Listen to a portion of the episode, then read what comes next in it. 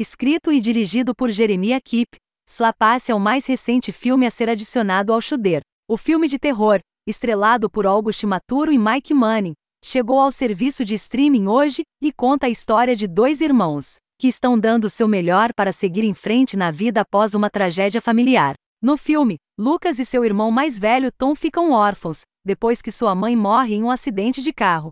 Ambos os irmãos estão lidando com o incidente horrível da melhor maneira possível, mas é claro que Lucas está lutando. Para piorar a situação, Lucas não tem amigos a quem recorrer, e as únicas pessoas com quem interage são um grupo de garotas que o intimidam. No entanto, quando ele encontra uma criatura estranha, assustadora e monstruosa na floresta, isso logo se torna alguém, ou algo, de quem ele pode se aproximar. Slapace é um pequeno filme intrigante, que tem algumas ideias interessantes. É um filme que usa a dor para formar o pano de fundo de sua história. Justapõe isso com um elemento de horror sobrenatural e cria uma narrativa que oferece mais do que emoções rápidas e sustos. Achei difícil manter meu interesse nos primeiros 40 minutos do filme, e embora continuasse, confiante de que haveria algo para recompensar minha perseverança, cheguei perto de desistir. Aqueles que ficam inquietos rapidamente podem ter a mesma experiência, e temo que os melhores pedaços de Slapace possam passar despercebidos por alguns públicos.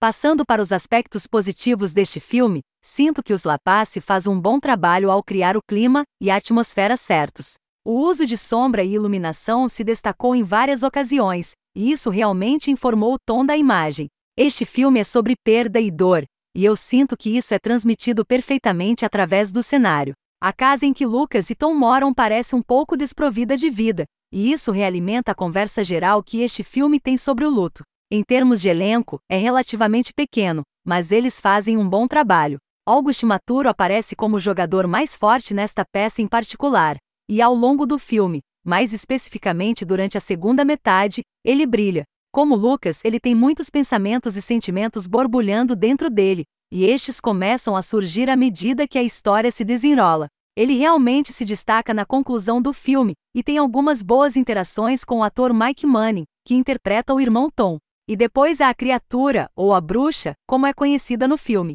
Esse ser assustador, que assombra o fundo desse longa, lança uma figura sombria sobre a história e é muito bem realizado na tela. Então, tudo isso é bom, e como observado anteriormente, os Lapace têm algumas ideias interessantes, mas não acredito que consiga reunir tudo. Embora se destaque em algumas áreas, tropece em outras, e o resultado final é algo que não é nem uma coisa nem outra. Em última análise, é o ritmo que se tornou a pedra de tropeço para mim, e embora eu afirme que tem muito a oferecer, o filme demorou muito para atingir seu ritmo. Como resultado disso, duvido que volte a essa foto no futuro, embora tenha encontrado momentos de interesse aqui e ali.